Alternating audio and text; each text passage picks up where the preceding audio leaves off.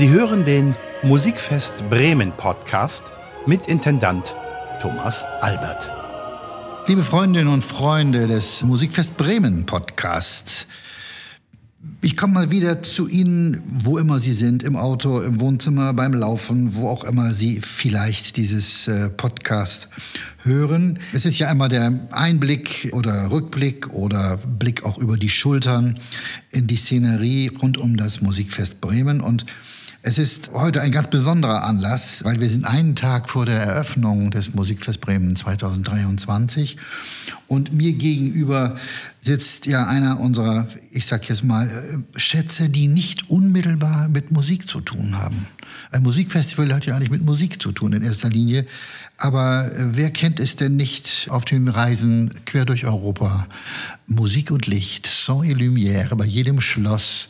Was will das Auge eigentlich alles mitnehmen, wenn es an einen Ort kommt, wenn es reist, wie es wahrnimmt und dann mischen sich die sinnlichen Wahrnehmungen des Auges mit denen der Ohren. Ja, und äh, alle, die das Musikfest Bremen kennen, die wissen, ja, das stimmt überhaupt. Da gibt es doch diese große Eröffnungsveranstaltung, eine große Nachtmusik. Ja, die gibt es. Und da ist doch die Innenstadt so wunderbar illuminiert.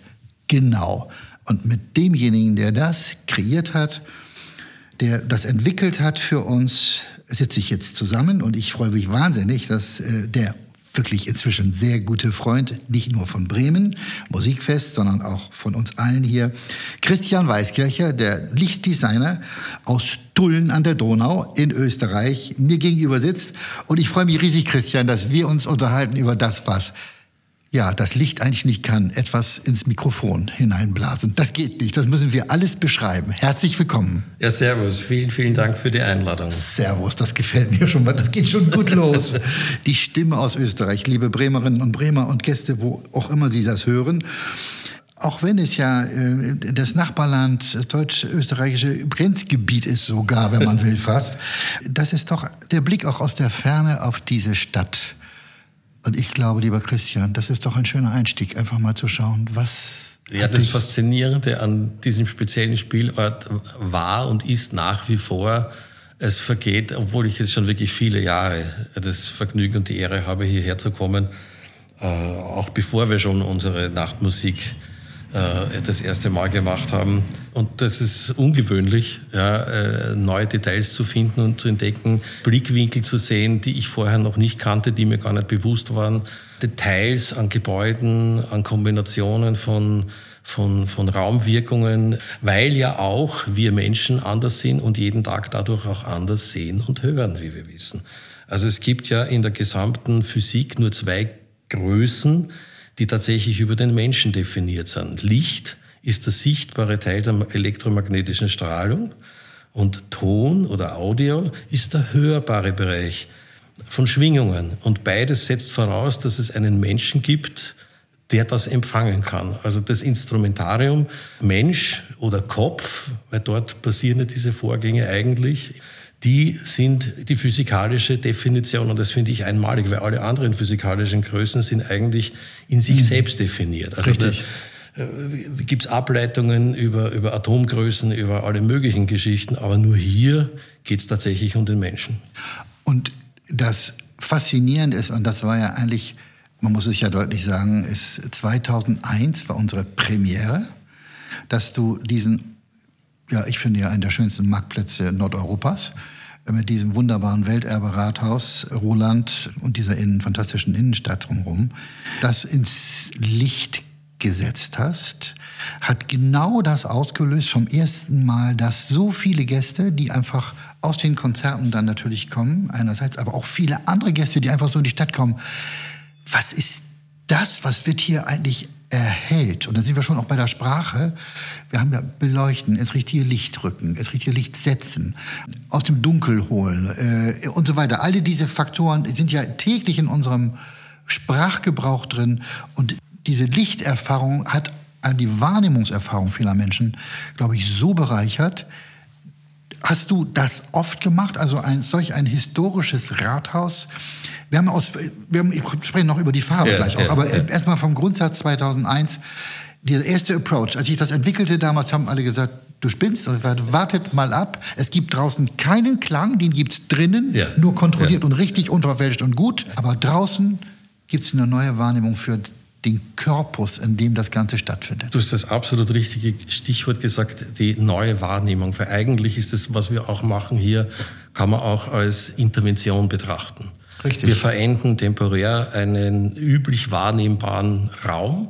Ja. Und dadurch, dass wir für diesen einen Abend und ich gestehe, es war von Anfang an Konzept, was normalerweise ich nicht mache, nämlich unfertige Dinge auch schon ein bisschen herzuzeigen. Ich drehe normalerweise, wenn, wenn ich solche Art von Installationen gemacht habe, haben wir immer bei der Probe sofort die Sachen wieder abgedreht, um ja nichts vorwegzunehmen. In diesem Fall ist es mir sogar besonders wichtig, vorher schon das zu zeigen, weil es die Neugier weckt, weil auch Menschen, die vielleicht nichts mit, der, mit dem Musikfest äh, per se zu tun haben, vielleicht dadurch auch irgendwie eingeladen werden oder neugierig werden. Und das ist der springende Punkt. Es geht ums neugierig machen, um einen, eine andere Perspektive zu zeigen, um eine andere Wahrnehmung, um etwas, wo ich jeden Tag vorbeigehe und auf einmal sieht es ganz anders aus. Ja, Moment einmal, wie war denn das vorher? Warum ist das jetzt anders? Gibt es da einen Grund dafür? Das löst etwas aus in den Menschen und ich, ich, ich habe in absolut liebevolle Erinnerung und das ist tatsächlich das Wort dafür, das ich mir ausgesucht habe. Den ersten Abend unseres Einleuchtens, du warst ja dabei, es war ein prachtvoller, wunderbarer, warmer Abend und die Leute sind nach Hause gelaufen, um ihre Apparate, ihre Fotoapparate Genau, zu holen. Und wir hatten, ich weiß es nicht, 200 Menschen mit Kameras auf, auf, dem, auf, dem, auf dem Marktplatz. Ich behaupte sogar, mich erinnern zu können, dass sogar Becks irgendwie leer getrunken wurde an dem Abend, weil, weil auch, auch, auch das Wetter so gut mitgespielt hat. Und niemand wollte nach Hause gehen, weil es einfach so eine tolle Stimmung war. Einfach auch das Zusammenkommen, wo alle Menschen auf einmal miteinander gesprochen haben. Über, ah, hast du das gesehen? Ah, da hinten, das habe ich überhaupt noch nicht entdeckt. Bist du mal da um die Ecke gegangen? Warst du mal beim Landgericht und so weiter. Also es wurde sofort auch eine, eine, eine soziale Aktion eigentlich, wenn du willst. Und das ist eigentlich genau das, was, was wir in Wahrheit damit bezwecken auch. Das ist wunderbar, wie du es beschreibst, weil es spiegelt genau das, was ich davor gesagt habe, nochmal. Beim musikalischen Erleben findet das ja in einem geschlossenen Raum in der Regel statt. Und da entsteht diese Gemeinschaft, dieses Soziale. Auf der Hörseite natürlich auch, man sieht etwas, aber auf der Hörseite vor allem in einem geschlossenen akustischen Klangraum.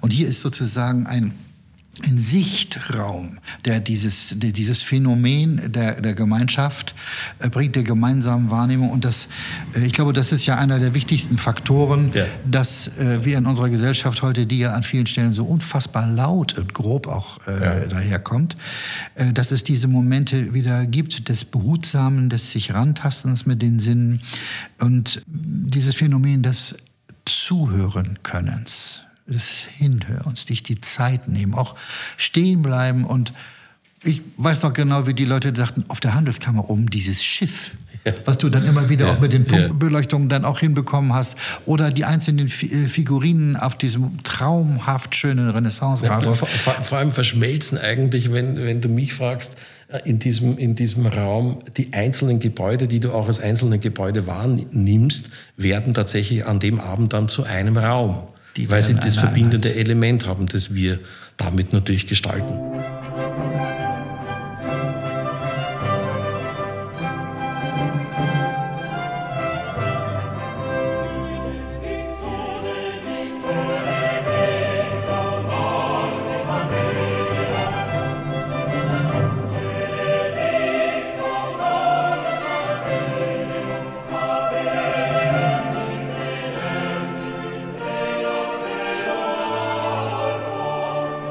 Man muss äh, an dieser Stelle vielleicht auch, äh, liebe Zuhörerinnen und Zuhörer, auch für die, die Bremen vielleicht nicht kennen, einfach sagen, das Konzept ist, diese große Nachtmusik ist ein kleines Festival zum Start und es sind in der Regel jetzt auch durch Corona hier und da ein paar Verschiebungen, aber zwischen 20 und 27 oder 30 Veranstaltungen in einem Ablauf von dreimal dreiviertel Stunde Konzerte, jeweils mit einer Dreiviertelstunde Pause dazwischen. Und diese, sagen wir mal, sieben bis zehn Spielorte sind über diese vielen Jahre, 22 Jahre, jetzt seit 2001, immer dann ins Licht gerückt worden. Achtung, hier findet ein Konzert drinnen statt. In diesem wunderbaren Eröffnungsfest eine große Nachtmusik. Für jeden etwas draußen dabei. Und du hast auch gesagt, Licht zieht an. Natürlich. Ich hatte vor ganz vielen Jahren, also in den 90er Jahren war das, die Aufgabenstellung äh, einem Architekten, mit dem ich einige Projekte abgewickelt habe, der mich eingeladen hat, auch bei der, bei der Renovierungsarbeit einer Kirche mitzuarbeiten. Und ich habe da, also natürlich gab es viele Details und auch die Innenarchitektur und wo verstecken wir Dinge. Aber einer, ein, einer der Punkte, der mir damals ganz besonders wichtig war und der sich dann eigentlich auch fortgesetzt hat, war, dass ich dann damals auch in dem Gespräch mit dem Pfarrer dieser, dieser Kirche gesagt habe, eigentlich müssen wir auch ganz wichtig oben im Glockenturm äh, ein, ein Licht hineinmachen, das immer brennt, weil ein Licht in einem Fenster erzählt uns, hier ist jemand zu Hause. Mhm. Und das ist eigentlich eine nach außen gesprochene Einladung. Ja, das ist ja auch eigentlich quasi der Sinn eines klerikalen Raums. Nicht, dass wir uns jetzt da in diese, dieses Fahrwasser begeben, aber die Botschaft, dass Licht irgendwo auch deutlich mehr ist, auch im täglichen Erleben, äh, als nur reiner Zweck zur Beleuchtung etwas zu sehen, sondern dass auch immer eine zweite Wahrnehmung damit, auch wenn sie sehr subkutan erfolgt, also nicht unbedingt bewusst wahrnehmbar ist. Wir sind ja sonnengeprägte Wesen. Also das ist ja auch der Grund, warum Menschen, die in einer in der Nähe des Äquators leben, eine andere Art von visueller Kunst entwickelt Klar. haben als Inuit, die äh, an den Polen leben. Polen lebt, ja. ja. Man, man sieht auch, wenn du die bildnerischen Werke von diesen Volksgruppen sozusagen vergleichst, dass da eine andere, ein, auch ein, ein, ein, ganz anderer Umgang ist mit der Lichtführung. Also ich, ich habe in meiner Anfangsphase, wo ich halt begonnen habe, mit, mit Licht tatsächlich als Gestaltungsmittel zu arbeiten, auch sehr viel über Sekundärliteratur, über, über Medizin und über, über, über Malerei auch natürlich irgendwie versucht mir anzueignen an Wissen oder Erkenntnis oder an Möglichkeiten, weil es auch zu der Zeit, wo ich begonnen habe, so lange ist es schon her, äh, äh, keine entsprechenden Fachausbildungen gab. Ja, ich, ich, kam ja aus der sozusagen aus der aus der Musik und vor allem aus der Fotografie. Was also Kameratechnik auch. Ich habe ich habe ja. ich habe als Fotograf, als Zeitungsfotograf meine ersten Gehversuche gemacht noch während meiner Schulzeit und habe natürlich da viel handwerklich auch lernen können. Und das hat sich dann fortgesetzt. Und dann bin ich auch bei einer Firma äh, gelandet, die mit Licht umgeht und bin dann, habe also, dann, dann ging es wahnsinnig schnell. Ja, ich glaube, die Komponente, das, du hast das ja eben auch so schön äh, beschrieben, die findet ja über all die Jahrhunderte, die wir jetzt so geschichtlich nachvollziehen können, das Licht spielt immer eine Rolle. Du hast die Architektur äh, benannt. Wie ist ein Lichtanfall in Räumen, sei es im, im weltlichen Bereich, in Palästen, in Schlössern, äh, ja, äh, ja. profanen Bauten, aber wie ist es eben auch in Gerade im, im klerikalen Bereich, also der Lichteinfall, wenn wir die von, der, von der Romanik, die kleinen äh, Rundbogenfenster bis das Lichtdurchflutende einer, äh, einer, einer späten Gotik wie ähm, an der Kathedrale von Metz zum Beispiel. Das sind einfach so, so Momente, wo man das natürlich auch nochmal studieren kann, wenn man ja, das, ja. den Begriff ein bisschen mitgenommen hat. Aber es gibt ja diese schöne kleine Bremer Komponente, dass die Bremer Stadtmusikanten, die ja bekanntlich hier wohl nie angekommen sind, die hatten dann das berühmte Haus entdeckt, oh, da ist Licht und da, da gehen Licht, wir rein. Ja, und da sind wir wieder ja. bei diesem Punkt des Einladens. Und das war letztendlich, äh, ich sage jetzt mal wirklich ganz ehrlich, unbewusst. Aber ich wollte mit dem Licht 2001 Menschen einladen, diese Innenstadt wahrzunehmen, über Marketingstrategien hinaus und über immer permanent wieder drucken, beschreiben, Fotos also raushauen. Diese Farbe, nennen wir es mal so, oder diese Komponente dazu tun und dann hatten wir uns kennengelernt. Das muss man ja auch ja, dann gleich ja. nochmal beschreiben. Aber du wolltest irgendwas sagen dazu. Ja, das, was du sagst, also ich, ich, ich gebe zu und, und würde, würde sogar so weit gehen, einer der treibenden Kräfte und Überlegungen bei der Geschichte war ja auch, äh, schlussendlich ein, ein Festival, das zu dem Zeitpunkt auch schon ein unfassbares internationales Standing bereits hatte. Mhm. Also in der, in der internationalen Fachwelt war das Musikfest Bremen absolut anerkannt und auf höchstem Niveau. Aber ich halte es für einen unfassbar wichtigen Faktor, auch die Bevölkerung, die nicht unbedingt das Klientel ist und in die Konzerte geht, denen zu erzählen, als als Einladung, als Möglichkeit, das, was hier passiert, ist das Musikfest. Und das ist gut für die, für die Leute, das ist gut für die Stadt, das ist gut auch für die Menschen, die jetzt nicht unbedingt selber äh, die Zeit haben oder das Interesse haben oder man hat auch vielleicht andere Leidenschaften. Aber ich halte es für wichtig, dass kulturelle Unternehmungen auch nach außen hin eine Fahne hängen, um zu zeigen, wir machen was. Und das ist, hat eine größere Strahlkraft für, die, für den Ort, für die Stadt, für die Gegend als jetzt nur quasi der Ticketverkauf. Äh, danke äh, für diese äh, tolle Eloge auf die äh, tollen Teams, die das seit 89 äh, hier alle machen. Die, die, werden sich wahnsinnig freuen. Nein, es ist natürlich auch dieser Faktor, ich nenne das einmal im neudeutsch abgedroschener Begriff, ich gebe es ja zu, kulturelle Bildung. Ja. Das ist dieses berühmte Herangehen. Und mein Lieblingszitat an der Stelle ist, dass der frühere Kultursenator von Berlin, ein gewisser Dr. Stölzel, in einer Mediendiskussion mit dem Chef der ARD damals einen wunderbaren Ausspruch gemacht. Das ging um die Quotenfrage, wie das öffentlich-rechtliche System der Medien, vor allem das Fernsehen, schaut. Und äh, er hat einfach gesagt, wenn wir diesen Erziehungsprozess in der Gesellschaft wieder eigentlich an die Basis zurückführen, an die Grundlagen rückführen müssen, dann müssen wir unsere Kinder an der Hand nehmen und jetzt zitiere ich ihn, Kathedralen zeigen. Zitat Ende. Und dieses einfach mal mitnehmen, Kathedralen, mal reingehen, mal wahrnehmen, einfach die Augen öffnen. Das sind, glaube ich, die Faktoren, die durch auch so ein Ereignis, ja. ich vermeide bewusst das Wort Eventisierung oder Event, ja. und schlicht und ergreifend, wir nehmen bescheiden, und das ist ja auch der Punkt, ich habe, wir kommen nochmal auf die Farbe zurück, ja. wir, wir greifen nicht in den Farbtopf, Nein. bis auf eine, eine Note, die mal im Blau hier und da wir durchzieht. Machen mal, und wir machen sehr zurückhaltend, und es ist aber auch eine bewusste Gestaltungsüberlegung zu sagen, es muss nicht immer schnell, modisch, ja, bewegt, bewegt. Äh, bewegt, was auch immer. Ich finde in dem Zusammenhang kontemplativ das richtige Vokabel, weil es auch eine, eine, ein Innehalten und ein Genießen sein soll. Und das hat nichts mit unbedingt mit Geschwindigkeit zu tun. Richtig. Nichts gegen Geschwindigkeit und wir haben auch unsere Momente da, die wir auch manchmal irgendwie sehr bewusst machen. Aber generell wäre es schade, auch diese Ruhe dieser Unternehmung wieder zu nehmen, weil die braucht's. Das glaube ich, ist unstrittig, denn ich meine, äh, auch nochmal an Sie gewandt, liebe Hörerinnen und Hörer. Wir machen ja quasi Hörfunk hier. Das ist eine wunderbare Gelegenheit, das mal loszuwerden. Diese Lichtkraft, ich nenne sie mal so, die setzt natürlich, das haben wir dann äh, mit Christian zusammen auch entwickelt, das er hier mal gesagt, auch für die Umlandorte überhaupt eigentlich, wo wir in der Art irgendwie gestalterisch assistieren können, dass die Sinne, das Auge noch mehr mitnimmt. Das findet ja auch in den kleinen Dorfkirchen statt, ob das in Sillenstedt ist oder in Rastede oder in Rede. So wie die Abenddämmerung da ist, ist das natürlich auch, wenn das Festival jetzt so Ende August ja in der Regel dann ins Laufen kommt, wird das auch wahrgenommen und hilft dann ähnlich als eine Komponente, eine stringente Komponente, ein Bestandteil des Musikfest Bremen, wie du es richtig eingefordert hast eben, bitte nicht davon trennen, sondern es ist gehört zum Konzept, es gehört zur Wahrnehmung, Augen auf, Ohren auf, reingehen, einander wahrnehmen.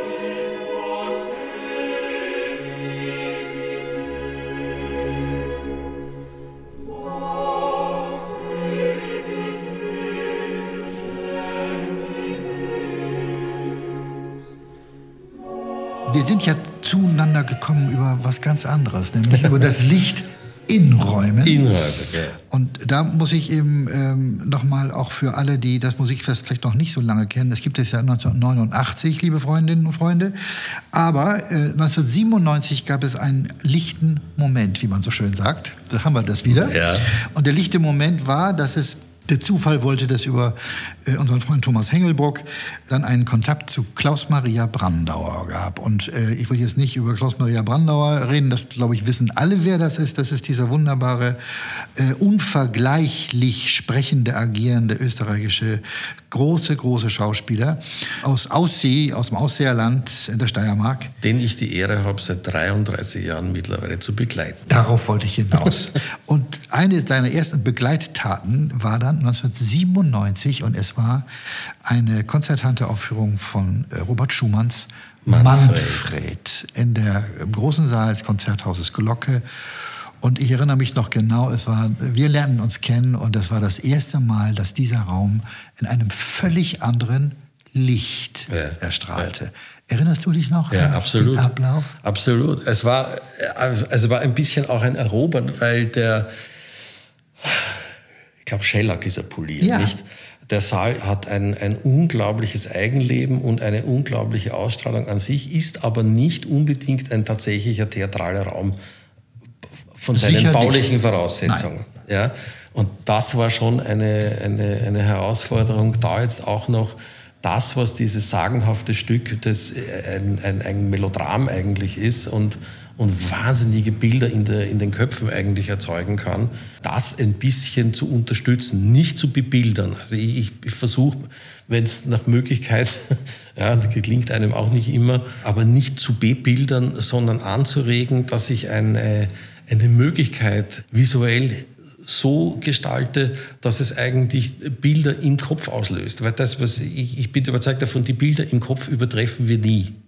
Also wenn ich, also das, Völlig richtig. das ist musikalisch, das Völlig ist, richtig. also in allen künstlerischen Dingen, wenn ich anregen kann in eine bestimmte, also wenn ich sozusagen einen Schubser geben kann in eine bestimmte Richtung und, und Freiraum auch, und das ist ganz wichtig in, in Zusammenhang lasse, dass ich mir denke, war da jetzt was, ist das jetzt, erkenne ich, sehe ich das wirklich? Und du kannst dich erinnern, da haben wir auch entdeckt, dass ich, ich bin in die Orgel damals hineingekrabbelt Richtig, ja. und wir haben da hinten also noch zusätzliche Ebenen versucht hineinzubauen, ist uns, glaube ich, auch ganz gut gelungen. Das, das war wirklich eine spannende Unternehmung.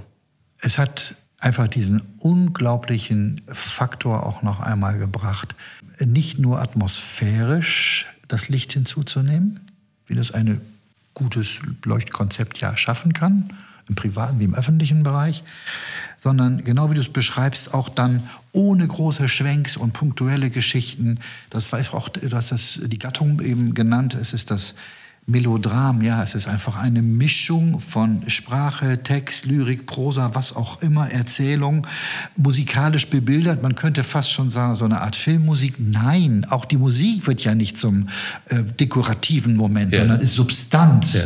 Und das ist ja die große äh, Herausforderung dieser heutigen Zeit, wenn man sich diese große Repertoire, es gibt ja hunderte von Melodramen, an die sich keiner wirklich rantraut. Warum? Ja, weil es genau diese, Ja, ja, die, ja, diese ja. Mischung. Ja, das kann gut schiefgehen. Das kann sehr gut schiefgehen. Und ich muss an dieser Stelle äh, auch nochmal äh, unseren Hörerinnen und Hörern sagen, wir sind 1997 mit Manfred von Robert Schumann begonnen. 1998 wieder Klaus-Maria Brandauer, Thomas Hengelbruck, dieses Couple, dieses Pärchen, Per Günd. Per Günd. Text von Ibsen, Musik von Grieg. 1999 wieder dieses Pärchen, Brandauer, Hengelbruck. Deutsche Kammerphilharmonie in der Regel dabei, unser äh, wunderbares Bremer Orchester, unsere Weltbotschafter. Egmont, klar, Texte Goethe, Musik kein geringerer als Beethoven. Dann gab es eine kleine Pause, ich, weil wir alle am Grübeln waren. Jeden Tag eigentlich haben wir fast telefoniert. Ich erinnere diese heiße Phase noch. Wir haben uns dann getroffen in Schwetzingen und ich weiß nicht wo überall, wo man äh, sich mal eben schnell treffen konnte, um auszutauschen, was wäre dann eigentlich äh, die nächste relativ risikofreie Nummer auf dieser Liste dieser Melodramen. Du erinnerst dich. Ja. Und sind dann 2003 auf den Sommernachtstraum von Mendelssohn natürlich gestoßen. Chamber Orchestra of Europe, das Ganze auf Schloss Gödens, ein zweieinhalbtägiges Festival, gigantisch in einer großen Zeltkonstruktion. Ja, ja. Und Christian, weißt du was? Ich werde da draußen, wir sind ja da im Nordwesten viel unterwegs, also im Einfallgebiet aller derer, die nach Gödens gekommen waren. Ich werde heute noch angesprochen. Wirklich? Könnt ihr das nicht wieder machen? Dann sage ich immer, wisst ihr was? Dann, ich würde das fast, ich kann kein Wienerisch, aber da würde ich sagen, bringt ihr Geld mit. Man, da kommt der nächste Spruch, mit dem du mich damals beeindruckt hast, das war, mach mal halt ein Licht. Mach mal Komm, ein Licht. komm, Ja, ja, genau. Also das musst du gleich nochmal zum Schluss sagen. Ja, Das ist äh, diese Kette und das Ganze gipfelte 2006 im legendären Mozart-Jahr mit den Mozart-Briefen, wo du selbst da bei der Lesung das Licht für Klaus gemacht hast und nebenbei für sie auch gibt es eine wunderbare CD und ein Großteil kommt aus äh, der Bremer Lesung. Mozarts Briefe, vorgelesen von Klaus-Maria Brandauer, liefen damals im Radio. Wenn Sie diese Briefe im Radio mal hören sollten, wo auch immer, denken Sie immer dran, es ist Bremer Licht von Christian Weiskircher gewesen. Aber wir haben eine lange, lange Erfahrung, gemeinsame Erfahrung im Umgang mit diesem wunderbaren Stoff Licht. Wenn du weiter gestalten könntest, mhm. Äh, und die Frage kommt ja auch im politischen Raum immer wieder. Man wird es ja an vielen Stadtentwicklungen, nicht nur jetzt in Bremen, wo die Stadtplaner, die, die Ressorts, die dafür zuständig sind, aus dem Bereich Bau oder Wirtschaft, sagen, was können wir denn da machen? Und da wird viel in Richtung Lumière, Licht, ja. Illumination gemacht, Illumination äh, als besonderem Faktor. Kann man das im täglichen Bereich eigentlich, könnte man das in Bremen auch noch verstärken? Ich bin überzeugt, dass man es darüber hinaus sogar äh, gerade im öffentlichen Raum verstärken kann. Ich sehe ja auch, dass sehr oft teilweise von was ich wahnsinnig vernünftig halt von Spartrieb angeregt äh, durchs Umstellen auf LED-Beleuchtung auch kapitale Fehler passieren. Ja. Weil die Dinge einfach dann äh, einfacher gemacht werden im Sinne von billiger, also nicht unbedingt einfacher im Sinne von wir machen das jetzt besser, mhm. sondern wir machen, uns, äh, wir machen es uns einfacher und zwar im Sinne von denen, die es dann sozusagen betreuen sollen oder arbeiten sollen. Und da passieren teilweise wirkliche äh, unschöne Dinge. Dass auf einmal äh, Lampen in Blendpositionen hängen, dass auf ja. einmal äh, nicht mehr der direkte Leuchtwinkel gewählt wird, sondern die Häuser beleuchtet werden, die dann quasi als großer Weichzeichner dienen. Also das ist ein, ein Riesenthema. Da wird viel Kapital liegen gelassen, was nicht notwendig ist. Weil eine wirkliche Auseinandersetzung damit, wo ich, wo ich einmal tatsächlich analysiere, wo brauche ich denn überhaupt nicht, dann kann ich das auch sehr effizient und mit einfachen Mitteln kostengünstig machen. Also das ist ein, ein großes Feld, was da noch zu beackern ist. Auf der anderen Seite muss man sagen, die Beleuchtung an sich ist quasi im Gesamtenergieverbrauch, ich will jetzt nicht sagen vernachlässigbar, aber im Gesamtenergieverbrauch spielt es eine, ich sage mal, untergeordnete Rolle. Ja, ja ich ja. bin sehr dafür, dass wir grundsätzlich dort, wo es sinnvoll ist und möglich ist, äh, die effizientere und vor allem die umweltschonendere und nachhaltigere äh, Lösung wählen. Aber das natürlich immer mit Bedacht. Nachdem wir, ich habe es erst gesagt, wir sind sonnengeprägte Wesen mhm. und wir brauchen auch, um uns wohlzufühlen, bestimmte Frequenzen innerhalb eines, eines Lichtspektrums. Und äh, es gibt tatsächlich mittlerweile LED-Prints, die in der Lage sind, hochspektral verteilt äh, Licht zu erzeugen. Die sind aber unglaublich aufwendig und damit auch teuer. Und oft sieht man halt dann, dass sehr kostengünstige Modelle gewählt werden, einfach aus Preisgründen, die A, lang nicht so lang halten, wie auf der Verpackung steht. Also von, ja. den, von den berühmten 20.000 Stunden kannst du die wirklich sofort verabschieden, in ganz vielen Fällen. Ja. Und das Zweite ist, dass sie nicht unbedingt ein effizienter Ersatz sind für manche Situationen, wo es um mehr geht als bloß hell zu machen. Richtig. Also in der Garage, im Keller, ja, im, ja, ich weiß ja. nicht, da kannst reinhängen von mir aus eine günstige Variante, da ist es nicht so entscheidend. Aber wenn ich irgendwo in der Ecke sitze, ein Buch lesen will oder mit Menschen eine Diskussion führen will, dann muss ich mir auch eine, eine angenehmere und für den Menschen gemachte Lichtsituation schaffen, die mich auch wohlfühlen lässt. Und das, da ist auch kein Fehler, noch einmal das gute alte Halogenglühmittel auszupacken, denn die Nutzungsdauer, die wir für solche Momente dann brauchen, ist dann so im Verhältnis kurz, dass sie uns nicht, nicht sinnlos die Energieverbräuche in die Höhe treiben. Also da können, wir, da können wir bei vielen besser sparen und sind besser beraten, woanders noch anzusetzen, als bevor wir uns eigentlich, ich sage es ganz grob, die, die Augen ruinieren. Also wir ruinieren uns nicht die Augen, aber wir ruinieren uns die Qualität der Wahrnehmung. Genau. Und damit ist es auch eine, eine emotionale, eine, eine psychische Qualitätsminderung. Das ist klar. Ich meine, äh, letztendlich, da war ja auch die Debatte jetzt in der Sparphase Energie jetzt in den letzten ein, zwei ja, Jahren. Ja. Wir haben es ja auch bei den, äh, auch nochmal dargestellt in der äh, öffentlichen Meinung, auch in den letzten beiden Jahren, du erinnerst dich, in der Öffentlichkeitsarbeit, dass wir energiesparende Leuchtmittel zum großen Teil verwenden und so weiter und so fort. Also dass das ging ja auch um das, die Frage, bleibt die große Nachtmusik in den letzten Jahren eingeschaltet, ja oder nein? Und wir haben uns dann ja, äh, Gott sei Dank, auch vergewissern können, dass die Politik auch gesagt hat an Bremen, nein, es gibt, muss Momente geben, wo wir auch für die Menschen, für die Gesellschaft, die hier lebt, diese, ich nehme das Wort Highlight, da kommt das Wort ja. Licht schon wieder vor, da wo das etwas, eine etwas andere Beleuchtung auch sagt, da ist was Besonderes, diese etwas besonderen Momente ja. erhalten. Und ich glaube, Das kann ich jetzt Ihnen nochmal sagen, liebe Hörerinnen und Hörer und Freunde und Freundinnen des Musikfest Bremen. Wenn Sie äh, uns noch nicht kennen, dann ist zumindest schauen Sie einfach unter jedes Mal wieder, jedes Jahr neu auf die Website oder geben Sie einfach rein musikfest-bremen.de und dann finden Sie den Hinweis, eine große Nachtmusik. Und dann wissen Sie genau, am Vorabend wird eingeleuchtet und dann nehmen Sie diese wunderschöne Stadt Bremen noch einmal ganz anders wahr und die vielen, vielen Touristen, die auch zurzeit da sind.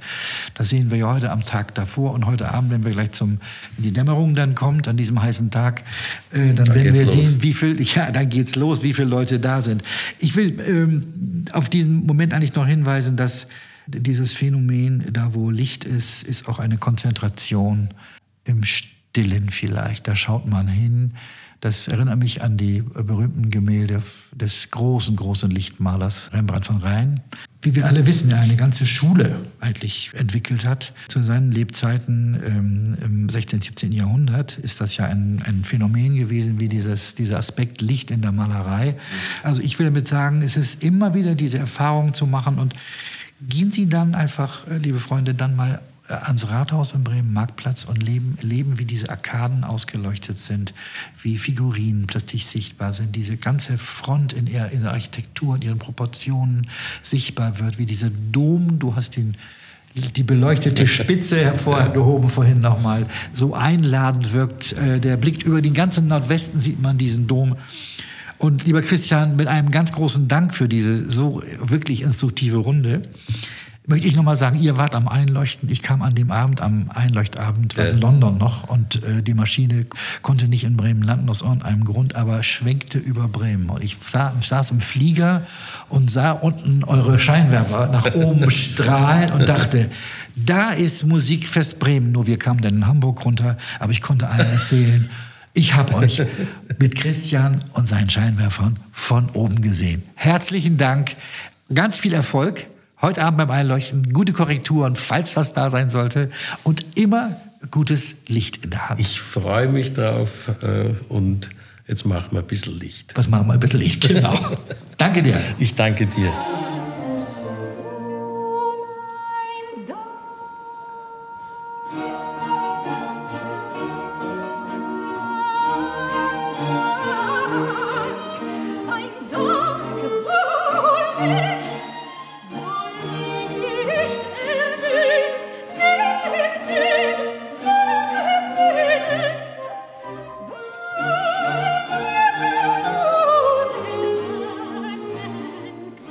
Freundinnen und Freunde des Musikfests und des Podcasts.